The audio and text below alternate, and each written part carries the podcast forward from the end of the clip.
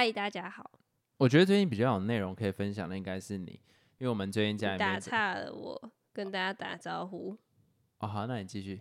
嗨，大家好。然后呢，没了。想想干嘛？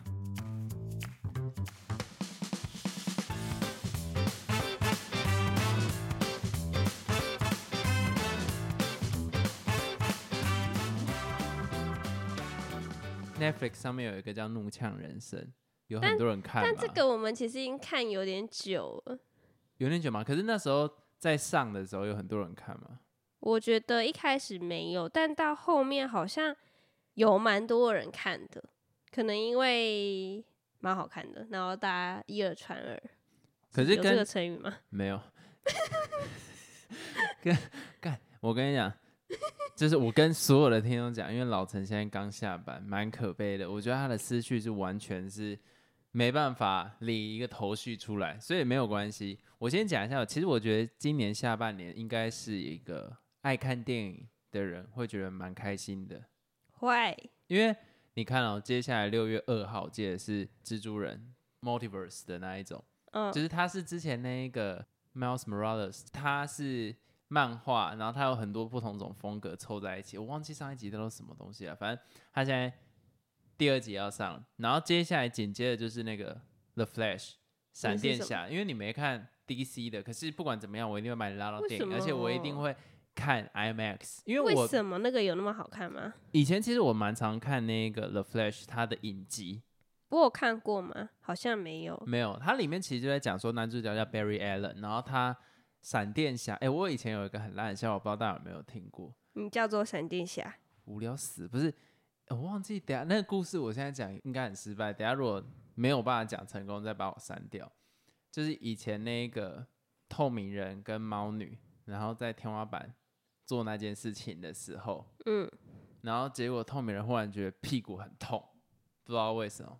后来有一天他在聊天的时候碰到闪电侠，然后闪电侠就跟他讲说：“哎、我有一天看到猫女在天花板你讲这很像在讲一个很烂的笑话。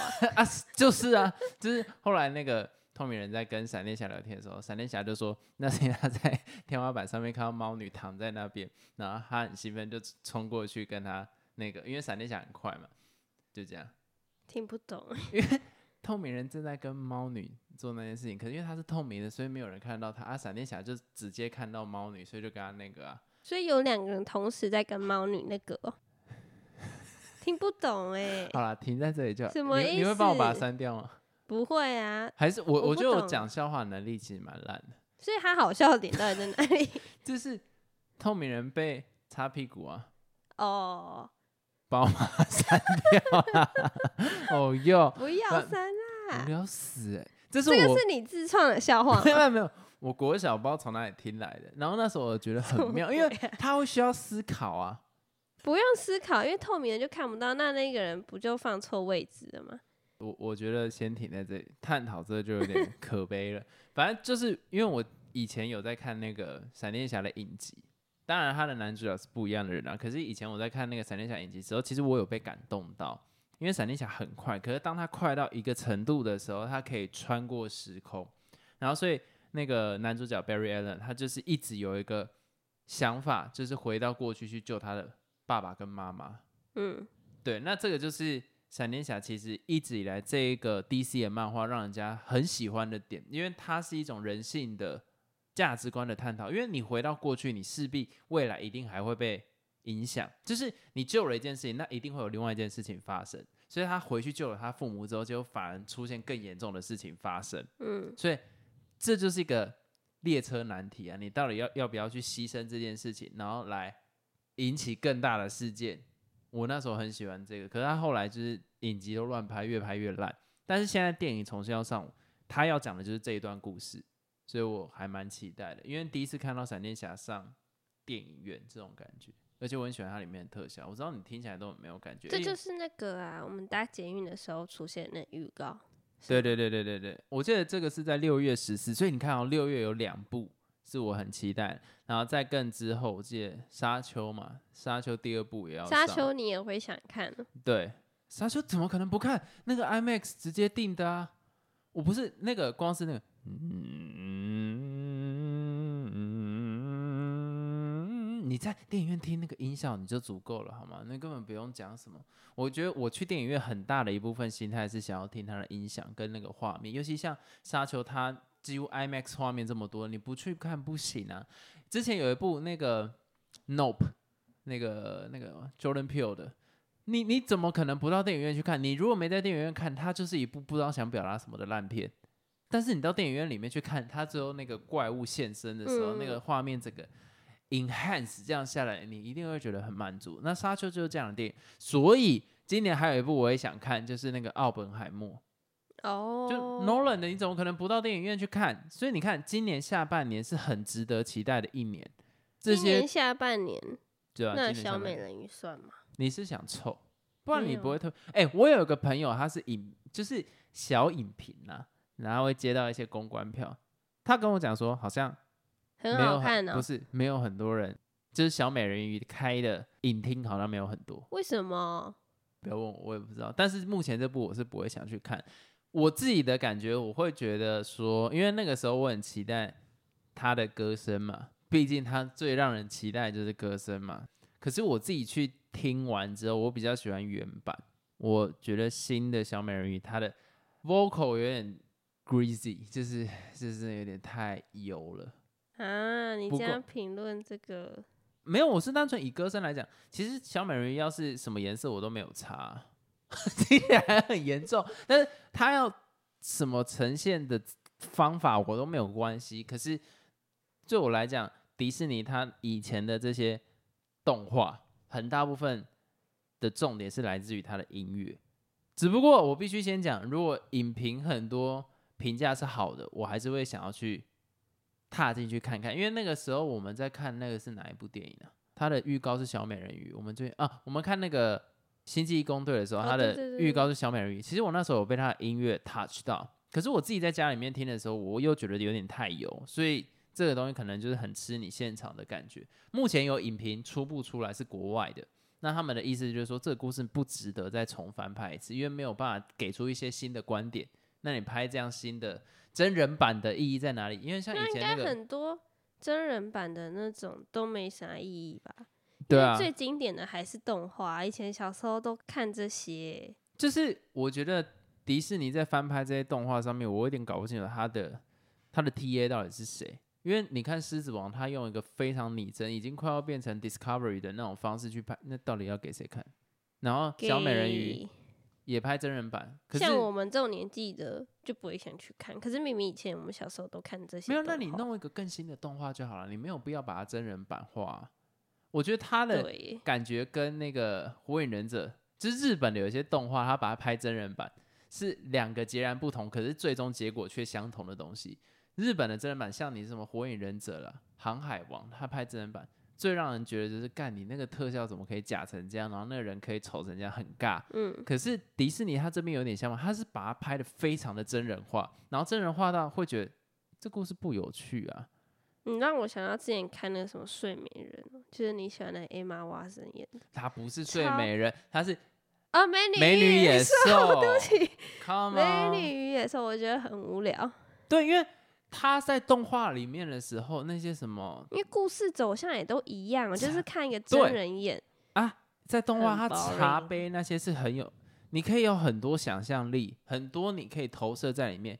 因为动画会让你自己在延伸一堆想象，对，这就是那个 Disneyland 嘛。因为你从头到尾你都会，哎，你现在去想他的那个片头的动画那个。一个城堡，然后有一一道星星这样画过去，那个就是一个想象的象征。你把它真人化，你就很倒啊，有必要？就有点像宫崎骏动画，然后一把拟真版，你会觉得很抽离，很 可怕。那就是单纯，可是所以他们想要做到，就是让人家不会觉得有违和感，那就变 Discovery 那个狮子王，那也很厉害啊。就这种东西，对我们这个年纪来讲，我们不会想要再踏进去看。可是对小朋友来讲，这个东西又太无聊，嗯，因为没有想象力啊。啊，我们这些长大没有必要再看一个翻拍版本来破坏我们的童年了。所以其实我会觉得它的定位在一个很很尬的地方。哎，可是我很喜欢公主人，所以我一定会去看你。干嘛笑？哦，对你这样讲，我好要把话题话题带偏，免得讲错话。下半年我还蛮期待那个芭比的，就是那个 Ryan Gosling 为什么要期待？那超不好看的哎，看预告就觉得很无聊哎。我觉得他要么大好或大坏，这个让我很期待，就是能是好看还是很难看。然后还有另外一个我也蛮期待，可是这个就是我自己会取决我要不要进电影院看，就是《花月杀手》，里奥纳多他新的片，Martin Scorsese 那个那个我忘记他的史科西斯是拍那个教父吗？忘掉，反正就是他是会上在 Apple TV 啦，可是他最后电影院也会上，那个我也蛮期待。可是那个主要是在演什么？忘了，反正只要有里奥纳多，我都会想要去电影院看，因为这个就是演技派，没有什么好讲。好，哎、等下，我们刚刚的开头是不是在 讲怒呛人生？对啊，其实我觉得你最近有感觉到这部片的真谛耶，因为我这边跟大家分享一下老陈在我当初认识的时候是什么样子的一个形象。她是一个非常 温文儒雅，然后带着一点土气的妹妹。哎，土气什么意思？就是你不会像别人这么移花，哎、对我来讲，土气是称赞。为什么？因为我不喜欢女生化妆，然后不喜欢哦女生，呃，可能有太多的情绪，你懂我意思吗？我喜欢的女生就是很无聊。不是无聊，就是她是一个很好的陪伴者，对我来讲这样的角色。但是我觉得最近老陈有点突破自己的自我。我们在看《怒呛人生》嘛，他们可能就是为了一个社会，他们有一层皮去包裹住他们的原生家庭带来的影响，或者是他血液里面的基因。但是直到有一个点把它打开了，那他整个人就开始活得越来越像他的本我。我觉得其实那那一个剧有点像这样子的感觉。我觉得你最近开始在活出本我了，我哪有啊？因为老陈以前他绝对不会什么大吼大叫啊，然后在路上也不会很怪。我的很怪是因为我自己本身是一个蛮怪的人，就是我会想要去小时候啦，我会想要去挑战社会的底线，好不中二哦。不是说那个底线 不是说法律的那一种，是那一种行为的底线。就是比方说，一般人走在路上不会换，哎、这样我会想要这样试看看，看别人的反应是什么。我想要做一个他们的 reaction，实验哦，你没那么伟大，就单纯只是想看他们会有什么反应。然后老陈其实因为我这个习惯到我大学之后我还一直延续的，可是我就会变成是走在路上忽然跟一个完全不认识的说嗨这样子，然后想看他是什么反应。诶我这样讲，人家会觉得我他妈超怪。然后或者是经过的时候，就是做一些很奇怪的动作啦，但是不会影响到别人，这样有影响到别人。我觉得还好，人家顶多当你怪人。对，那老陈以前是会骂我，他就会说：“哎、你不要做这样子，很怪啦，很怎样。”他现在会跟着一起做，然后、呃跟着一起好色，而且他现在就是平常啊，他觉得很烦躁、很压力大的时候，他会大吼大叫。这样讲好像不太好哎、你不是你的大吼大叫，不是那一种，歇斯底里。不是歇斯底，是那种啊这这种就不知道到底想表达什么，可是他开始在 release 掉他一些累积的情绪。我蛮想要跟你讨论，你为什么会有这样的转变？因为我觉得他跟《怒呛人生》里面其实是有一点接近的，就是你找到一个新的方式去让自己放松，单纯好玩，所以你不是为了要释放压力，你只是单纯觉得好玩。我也不知道，有可能有，但是我只是觉得好玩，那你以前为什么反应。对嘛？对，那以前为什么会觉得这个行为丢脸？因为我就觉得一般人不会这样，走在路上突然乱抖动或是大叫 啊。你把我讲的什么走在路上乱抖，我很像个死变态。我的意思在讲说，那你现在为什么不会担心这种事情呢？那个那个开关是什么？为什么不会担心这件事情？因为我觉得你的人生就只有一次，你想做什么就做什么，干嘛要被这个社会给束缚那种感觉？反正我当下做完这件事情，也没人会知道我是谁，我在干嘛。那我就做我想做的事情，就你要活在当下的那种感觉、啊。那为什么会忽然可以接受这样？因为对我来讲，你这是一瞬间、我觉得欸。我没有一瞬间，我觉得我一直在改变我的个性。就像你讲，以前我很保守，然后很拘谨吧。很拘谨哦。现老陈以前现在不会，超严肃的，现在有很多新的观念，因为我觉得就是人生就只有一次这样。可是做这件事情有让你觉得你的人生这一次活得更丰富吗？有啊，因为我以前很多束缚，我会觉得这个不能那样做，这个一定要这样做。那这些束缚来自于哪里？为什么你会愿意接受这个束缚？还是你根本就没有去思考？没有去思考啊，就是我会觉得说啊，你就是要这样子乖乖的，然后不要乱讲话或啥的，就是可能以前，可能以前的教育或是环境下，我就会觉得人就是要这样，我就是要这样。但是后来就觉得，嗯，不需要。我觉得还蛮酷的，因为其实一直以来我比较没有这样子的转变。我从以前我就是一个很很有好奇心的人，然后我的好奇心是那种很诡异的，不管是对生命，或者是对生活，或者是对各种东西，我都会抱持着一种怀疑，然后一直想要去试探，然后一直想要走别人没有走过的东西。当然，我现在有一点后悔。为什么？怎么会？这个东西很 deep，这个东西很 deep，是不能在节目上面讲的。像谁会想要来录 p o c a s t 这我跟你讲，虽然感觉现在很多人在录 p o c a s t 可是毕竟是少数。我会想要去试一些奇奇怪怪的东西。我的出发点不是来自于我觉得这个东西能丰富我的生活或是什么，我单纯就是想说，我里面告诉我我想要这样试看，我没有要 care 别人在想什么。可是我实际上又是一个非常在意。别人在别人想法的人，所以我现在是觉得蛮痛苦的。我现在还在跟这个阶段拉扯。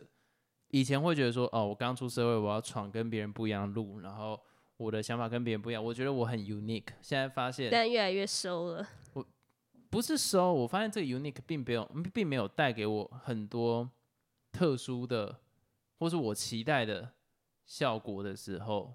就是我会开始去担心外界的眼光啦，你你懂我意思吗？所以你就收啦，收收什么？收回啦。慢慢，我觉得有一点像是，就是我的所有的想，我会觉得我以前可能是一只诶小的猫咪，就是什么都要抓一下，要踩一下。现在真的是好像没有那一种冒险泛滥的精神。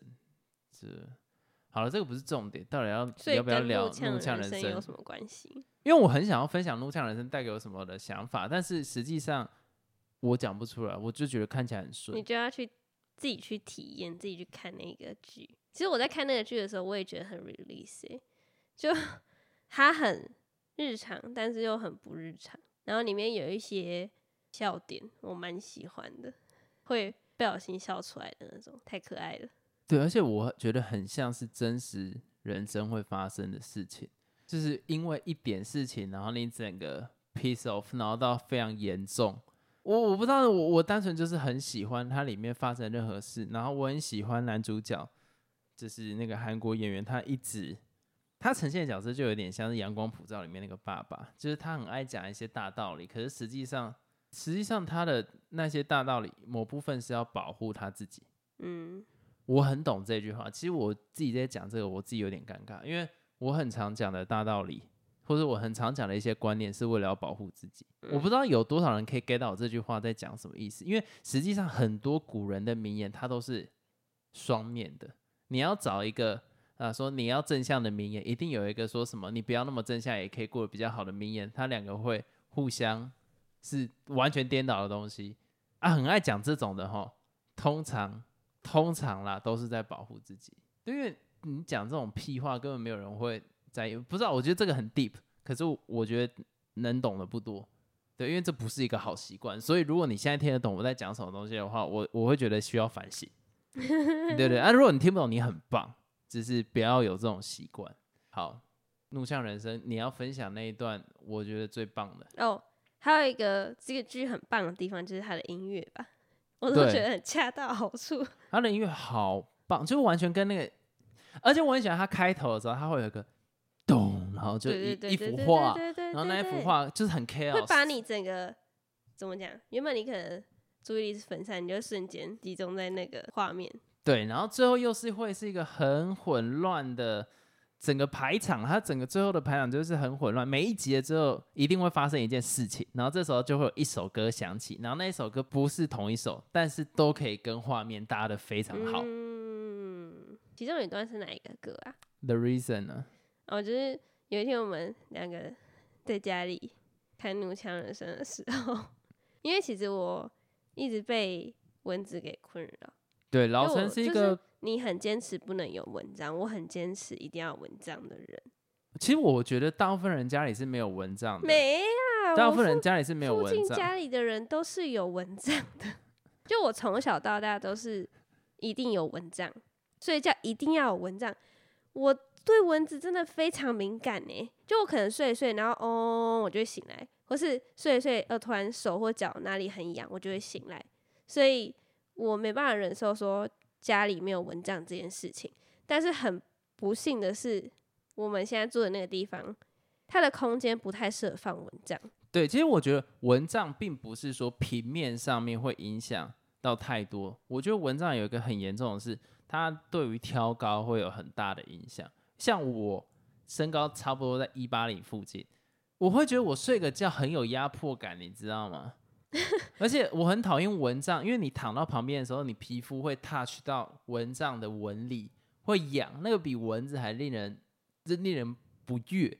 然后那一天其实发生的事情，就是在看《怒呛人生》的时候，有一只蚊子一直在骚扰老陈，然后老陈的情绪又跟里面那个剧里面的主角一样，越来越燥，越来越快压起来的时候，然后那一节结束刚好就是 The Reason 那个 Hoopston，这这他们的歌，嗯的。哒哒哒哒哒，然后差不多到那个时候的时候，老陈就很沮丧，他整个人已经快情绪爆发，找不到蚊子。我睡前一定要抓到那只蚊子，我才可以睡觉，不然我一定睡得不好，会不得安宁。然后那 首歌忽然想起来，然后老陈就一个崩溃，直接趴在那里很痛苦的样子。我觉得哦，太荒谬了 啦！对，那个瞬间让这出剧可能本来就大概七八分吧，我直接给他十分，因为毕竟他从三 D 变四 D 耶。这种这种体验你是很少可以碰到，所以我觉得蛮棒。刚好那一段，我记得好像是那个男主角，他假装是那个清洁嘛，修水电的，修水电，然后来到女主角家，然后去他的厕所尿满地都是，然后那个女主角就抓狂，然后那个男主角就很开心的往外跑，然后就那个音乐就这样 下来，哦，很刚好，然后那时候我真的超崩溃的，就觉得天哪，这个这影集真的太棒了。很加成呢，所以我我我其实一直觉得听音乐跟看电影，就是有关艺术的东西，有它很大的程度，其实取决于你那个时刻的主观性。你懂我意思吗？别人看那边一定就除了音乐好听，可能感觉不会这么重，可是就刚好有了这个我们个人私人的体验，所以让他的整个。这整个影集在我们心中的分量变得很重，而且我很喜欢他最后的那个画面，就两个人抱在一起，你还记得吗？What？哈，这一段很重要，你不记得？那男生不是在加护病房吗？还是什么的？但我有点忘记为什么他在加护病房。然后那女主角不是在那边陪着他吗？其实我觉得他的结局不重要，所以我才没有印象。很重要，但是我其实知道他们最后的。最后在讲的东西都是跟自己和解，因为他们把自己的伪装卸掉，所以他们两个最后抱在一起啊，因为他们就只有对方，其实两个都是有坎的人，我不知道怎么形容，就是两个人都是心里有看人，可是都能理解对方的那种感觉，所以他们互相依偎，我是这样理解的。哦，他们最后有抱在一起，有啦，而且那音乐刚好就是音乐又很搭，然后之后。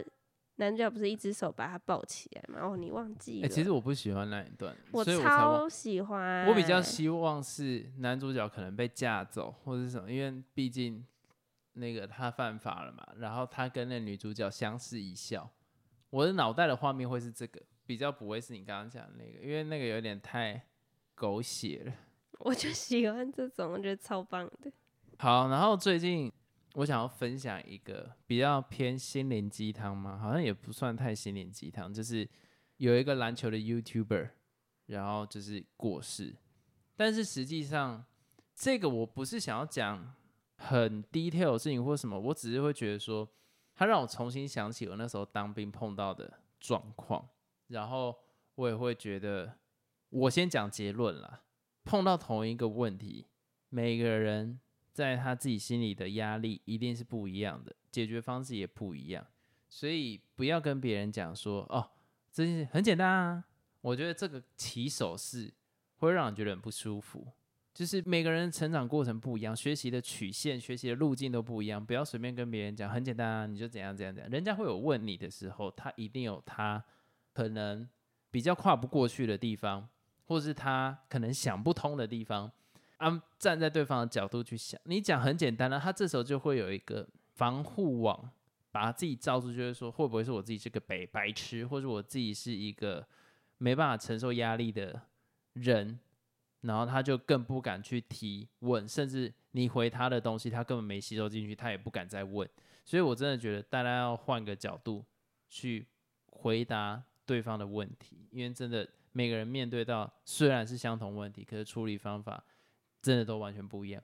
好，那我就分享，就是最近那个篮球 YouTuber，他到当兵的时候，我不知道是要新训完要下去其他地方，还是怎样啦。就是他在当兵的过程期间，他就离开这个世界。然后他其实，在当兵前，就是因为我有去听到 podcast，他就有讲到，就是他会焦虑这件事情。那其实我以前在当兵的时候，我也很紧张。那个时候新训的时候，我是在金六节，然后我们呢一下去就是要啊测一些什么心跳啦，什么东西。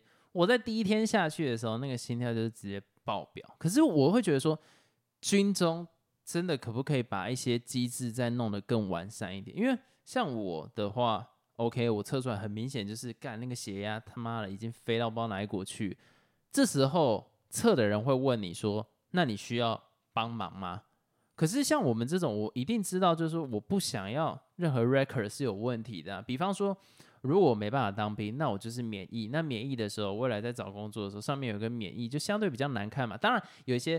什么工程师啊，或者是说一些 entrepreneur，他根本不在乎这种东西，反正对他来很干，免疫关关屁事哦。可是对于一般求职者，可能条件没这么好的时候，我一定会觉得说，那这个免疫人家会不会问我？然后再第二个事情就是，我在当面的时候碰到问题，假如说，呃，可能精神层面上面的压力，或者是说我有曾经治疗过的记录的话，我未来的保险怎么办？你懂我意思吗？所以会站在这些角度的时候，你人家问你说你有没有问题，你会讲吗？你光考虑这两个点，你就想，干我忍一忍，四个月我就过了，四个月就过了，对啊，真的四个月就过。可是有些人就是过不了。然后那个时候我就是直接跟啊，我没有问题啊，进去啊，就是这新训就跟白痴一样，反正人家叫你做什么就做。可是其实我每一天都非常的紧张，然后我的血压都是他妈鸡巴高的。但是就是跟过去嘛，对我跟过去，但我相信。不是每个人就一定很多人觉得说干这么简单，这有什么好抱怨的？妈草莓族，可是那真的不是这个样子。有些人就真的不行。好，那过了之后，我们那时候的辅导长还不错啊，我记得他是正大毕业的，然后他就他就可以看出我这种状况是不太健康的，因为我们那时候新训完之后会需要填一个，应该算是。小问卷吧，然后里面问卷还蛮自然，就是说什么，哎，你相不相信有外星人这种东西？当然有一些是假问题，他就是看你有没有到乱测，因为有些人会为了要不当兵，然后都填那种很很抓马的那种。可是我真实测出来，就是在忧郁这个部分是蛮严重的。那那时候辅导长一样嘛，因为军中制度嘛，他一定会尊重我说，哎，那那你有没有？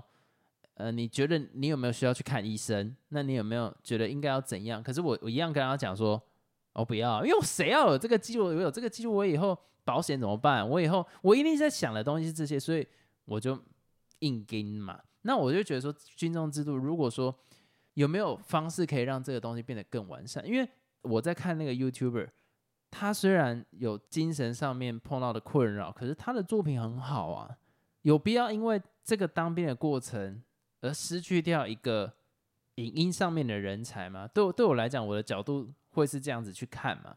然后，当然我碰到那时候辅导长，他人很好，他就跟我讲说：“那没关系，你就是还是下单位的时候，我忘记是叫下单位，反正到另外一个地方的时候，你就是不要太紧张。”然后他有看出我的价他就说：“你就顺顺的来，不要太紧绷。”我因为我真的觉得这种东西对每个人来讲真的很不一样。我只是想讲说，如果没有办法帮助到，就每个人毕竟处理问题、碰到问题方式不一样嘛。那我们没有办法把这种东西米平的话，制度面有没有方式可以让环境变得更友善一点？嗯，就这样。想分享这个很沉重，也有点力头沉重。我也想要跟大家讲，如果你是真的、真的、真的觉得你撑不下去，我觉得你不要去 care 这种东西，你让你自己就是去通报。好好让自己没关系，要要不能当就不能当。我是讲认真的，真的没有必要去撑这种东西。对，那你怎么撑了？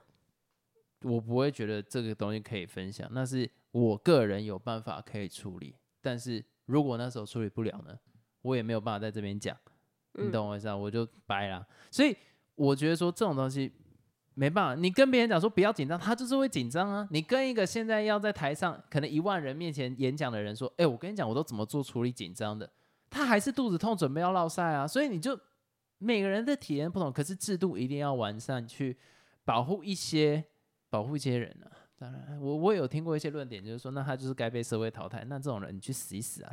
对因为这这这个世世世世界已经进步到现在这个程度，还会有这种你他妈活在二战还一战哦！所以我真的觉得说，希望这种东西可以开始有人讨论了。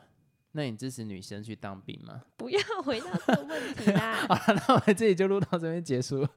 有什么想跟我们说，或是给建议的，都可以在每一集的说明里面跟您问答听众篇。你在那边留言，我们就会在之后的 podcast 做回复。大家再见，拜拜。